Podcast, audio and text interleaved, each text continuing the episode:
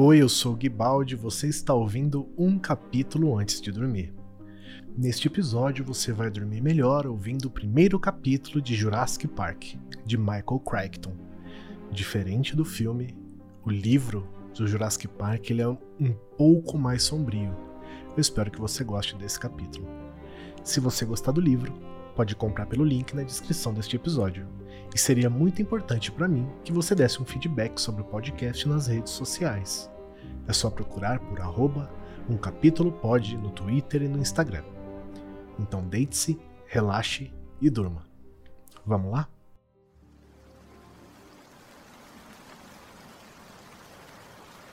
Prólogo A mordida do Raptor a chuva tropical caía em camadas encharcadas, martelando o teto enrugado do prédio da clínica, rugindo ao descer pelas calhas metálicas, salpicando no chão em uma torrente. Da clínica mal podia ver a praia ou o mar, logo além, escondidos em uma neblina baixa. Isso não era o que esperava quando veio à vila de pescadores de Bahia Anasco, no oeste da Costa Rica, para passar dois meses como médica visitante. Bob Carter espera sol e relaxamento depois de dois extenuantes anos de residência em medicina de emergência no Microease, em Chicago. Ela já estava na Bahia Nasco há três semanas e tinha chovido todos os dias. Todo o restante era ótimo. Ela gostava do isolamento da Bahia Nasco e da simpatia dos habitantes. A Costa Rica tinha um dos 20 melhores sistemas de saúde do mundo. E mesmo nesse remoto vilarejo litorâneo, a clínica era bem conservada e dispunha de amplos suprimentos. O paramédico local, Manuel Aragon, era inteligente e bem treinado. Bob podia atender os pacientes da mesma forma que fizeram em Chicago. Mas a chuva, a chuva constante, inacabável. Do outro lado da sala de exames, Manuel inclinou a cabeça. Ouça, disse ele. Acredite, estou escutando, respondeu Bob. Não, ouça. E então ela escutou outro som misturado ao da chuva um rumor mais grave que se ampliou e emergiu até ficar claro a batida rítmica de um helicóptero. Ela pensou: eles não podem estar voando em um tempo desses. Mas o som aumentou gradualmente, e então o helicóptero irrompeu, baixo, através da neblina oceânica. Rugiu lá no alto, circulou e retornou. Ela viu o helicóptero voltar para cima da água, perto dos barcos de pesca. Depois, se aproximar pela lateral da instável doca de madeira e voltar para a praia. Estava procurando um lugar onde pousar. Era um Sikorsky de barriga grande, com uma faixa azul na lateral e as palavras InGen Construction Aquele era o nome da construtora que estava fazendo um novo resort em uma das ilhas próximas. Diziam que o resort era espetacular e bastante complicado. Várias pessoas da região estavam trabalhando na construção, cujas obras já duravam mais de dois anos. Bob podia imaginá-lo. Um daqueles imensos resorts americanos com piscinas e quadras de tênis, onde os hóspedes podiam se divertir e tomar seus daiquiris sem ter nenhum contato com a vida real do país. Ela imaginou o que seria tão urgente naquela ilha para que o helicóptero precisasse voar com essa chuva. Através do para-brisa, ela viu o piloto exalar, aliviado, quando pousou na areia molhada da praia. Homens uniformizados saltaram para fora e abriram a grande porta lateral, ela ouviu gritos frenéticos em espanhol e Manuel a cutucou. Eles estavam chamando por um médico. Dois tripulantes negros carregaram um corpo flácido até ela, enquanto um homem branco gritava ordens. O homem usava uma capa de chuva amarela. Cabelo ruivo aparecia ao redor das bordas de seu boné de beisebol dos Mets. Tem algum médico aqui? Perguntou para ela quando Bob se aproximou correndo. Eu sou a doutora Carter, respondeu ela. A chuva caía em gotas pesadas, batendo em sua cabeça e seus ombros. O homem ruivo olhou para ela com uma expressão séria. Bob estava vestindo um short jeans e uma regata. Tinha um estetoscópio sobre o ombro, a campânula já enferrujada pela maresia. Ed Regis. Temos um homem muito doente aqui, doutora. Então é melhor levá-lo para São José. Disse ela. São José era a capital, a apenas 20 minutos de distância pelo mar. Íamos levá-lo, mas não conseguimos passar pelas montanhas com esse tempo. Você vai ter que tratá-lo aqui. Bob caminhou rapidamente ao lado do ferido enquanto o carregavam para a clínica.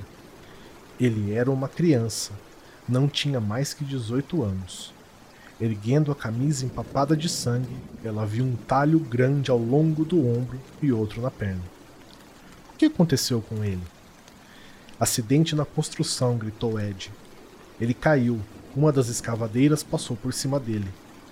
O menino estava pálido, tremendo, inconsciente. Manuel estava de pé ao lado da porta verde gritante da clínica, acenando com o braço. Os homens trouxeram o paciente por ali e colocaram na mesa no centro da sala. Manuel começou a preparar uma entrada intravenosa e Bob focou o ponto de luz em cima do garoto, inclinando-se para examinar os ferimentos. Imediatamente pôde ver que aquilo não parecia nada bom. Era quase certo que o garoto morreria. Uma grande laceração rasgava desde o ombro até o torso. Na borda da ferida, a carne estava dilacerada. No centro, o ombro estava deslocado, os pálidos ossos expostos. Um segundo corte atravessava os pesados músculos da coxa, fundo bastante para revelar a pulsação da artéria femoral logo abaixo. Sua primeira impressão foi de que a perna dele havia sido partida em duas. Conte-me de novo sobre esses ferimentos, pediu Bob. Eu não vi, disse Ed. Eles falaram que a escavadeira o arrastou. É quase como se ele tivesse sido atacado por um animal, disse Bob Carter cutucando a ferida. Como a maioria dos médicos de emergência, ela podia se lembrar em detalhe dos pacientes que atendera mesmo anos antes. Ela tinha visto dois ataques de animais. Um foi uma criança de dois anos, atacada por um Rottweiler. O outro tinha sido um espectador de circo, bêbado, que teve uma reunião com um tigre de bengala. Em ambos, os ferimentos eram similares. O ataque de um animal tem uma aparência diferente dos demais ferimentos. Atacado, disse Ed. Não, não. Foi uma escavadeira, acredite em mim. Ed lambeu os lábios enquanto falava.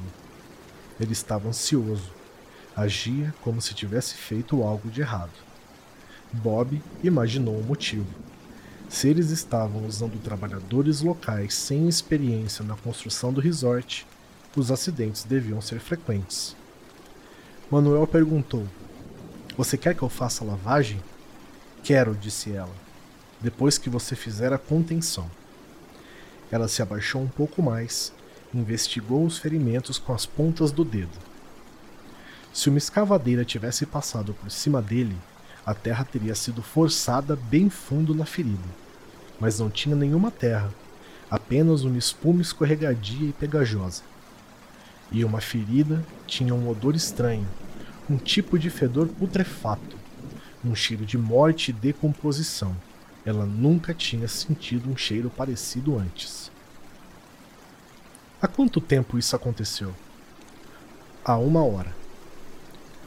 Novamente, ela percebeu como Ed Regis estava tenso. Ele era um desses tipos nervosos e ansiosos, e não parecia um capataz de construção. Era mais como um executivo, e estava obviamente lidando com um problema que ultrapassava suas habilidades. Bob Carter se voltou para os ferimentos. De alguma forma, não acreditava que estivesse olhando para um trauma mecânico. Não tinha aparência de algo assim. Nenhum resquício de terra no local da ferida e nenhuma marca de esmagamento. Trauma mecânico de qualquer tipo, um acidente de carro ou em uma fábrica, sempre tinha algum indício de esmagamento. Aqui, entretanto, não havia nenhum. Em vez disso, a pele do homem estava dilacerada, rasgada, atravessando o ombro e outro rasgo na coxa. Parecia mesmo um ataque animal. Por outro lado, a maior parte do corpo não tinha marca alguma, o que não era comum em um ataque desse tipo. Ela olhou outra vez para a cabeça, os braços, as mãos. As mãos. Ela sentiu um calafrio quando olhou para as mãos do rapaz. Havia pequenos cortes nas duas palmas e hematomas no pulso e antebraços. Ela tinha trabalhado em Chicago tempo suficiente para saber o que aquilo significava. Certo, disse ela. Espere lá fora. Por que? disse Ed, preocupado. Ele não gostou daquilo. Você quer que eu o ajude ou não? respondeu ela, empurrando-o para fora e fechando a porta na cara dele. Ela não sabia o que estava acontecendo, mas não gostava daquilo. Manuel hesitou. Continua a lavar? Continue, disse ela. Depois apanhou sua pequena Olympus automática. Tirou várias fotos dos ferimentos, mudando a luz para uma exposição melhor. Pareciam mesmo mordidas, pensou. E então o rapaz gemeu. Ela pôs a câmera de lado e se inclinou sobre ele. Os lábios dele se moveram, a língua espessa. Raptor, disse ele. Lossa Raptor. Ao ouvir essas palavras, Manuel congelou, dando um passo para trás horrorizado. O que isso quer dizer? perguntou Bob. Manuel balançou a cabeça. Eu não sei, doutora. Lossa Raptor, não és espanhol. Não? Soava como espanhol para ela. Então, por favor, continue limpando. Não, doutora. Ele franziu o nariz. Cheiro ruim. Ele fez o sinal da cruz sobre o próprio torso. Bob voltou a olhar para a espuma escorregadia espalhada pela ferida. Tocou-a, esfregando a gosma entre os dedos, quase como se fosse saliva. Os lábios do rapaz machucado se moveram. Raptor, murmurou ele. Em um tom de horror, Manuel disse: Ele o mordeu. O que o mordeu? Raptor. E o que é um raptor? Significa rúpia. Bob franziu o senho. Os costas riquenhos não eram especialmente supersticiosos, mas ela ouvira os rúpias sendo mencionado no vilarejo anteriormente. Diziam que eles eram fantasmas noturnos, vampiros sem rosto que sequestravam crianças pequenas. De acordo com a crença, os Rupi haviam morado na montanha da Costa Rica, mas agora residiam nas ilhas próximas. Manuel estava recuando, murmurando e fazendo o sinal da cruz. Não é normal, esse cheiro, ele disse. É o Rúpia. Bob estava prestes a mandar que ele voltasse ao trabalho, quando o jovem ferido abriu os olhos e se sentou na mesa. Manuel gritou aterrorizado. O garoto gemeu e girou a cabeça, olhando à esquerda e à direita com os olhos arregalados. E então vomitou um jato de sangue. Ele começou imediatamente a ter convulsões, seu corpo vibrando, e Bob o agarrou. Mas ele tremeu até cair da mesa para o chão de concreto e vomitou de novo. Havia sangue por todo o canto. Ed abriu a porta dizendo: O que raios está acontecendo? mas quando viu o sangue, ele virou o rosto com a mão na boca. Bob estava procurando por um bastão para colocar entre as mandíbulas cerradas do garoto, mas mesmo enquanto o fazia, sabia que era inútil. E com um último puxão espasmódico, ele relaxou e ficou imóvel. Ela tentou a respiração boca a boca, mas Manuel agarrou-lhe ferozmente o ombro, puxando-a para trás. Não, disse ele, o Rúpia vai passar para você. Manuel, pelo amor de Deus. Não. Ele a encarava impetuosamente. Não, você não entende dessas coisas. Bob olhou para o corpo no chão e percebeu que não importava. Não havia possibilidade alguma de ressuscitá-lo. Manuel chamou os outros homens, que voltaram para dentro da sala e levaram o corpo. Ed apareceu, limpando a boca com as costas da mão e resmungando. Tenho certeza que você fez tudo o que podia. E então ela assistiu enquanto os homens levavam o corpo embora, de volta para o helicóptero, que se elevou trovejando para o céu. É melhor assim, disse Manuel. Bob estava pensando nas mãos do menino. Elas estavam cobertas de cortes e hematomas, um padrão consistente de ferimentos de defesa. Ela tinha quase certeza de que ele não morrera em um acidente de construção. Tinha sido atacado e erguera as mãos para se defender. Onde fica essa ilha de onde eles vieram? perguntou ela. No oceano, talvez a 150 a 200 quilômetros de distância. Bem longe para o resort, disse ela. Manuel observava o helicóptero. Espero que eles não voltem nunca. Bem, pensou ela, ao menos tinha fotos. Mas quando voltou para a mesa, viu que sua câmera havia sumido. Mais tarde naquela noite, a chuva finalmente parou. Sozinha no quarto atrás da clínica, Bob folheava seu esfarrapado dicionário de espanhol. O menino tinha dito rapto.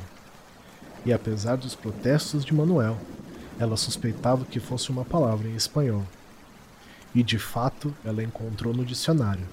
Significava violador ou sequestrador. Aquilo fez com que ela parasse o sentido da palavra era suspeitosamente próximo do significado de rúpia.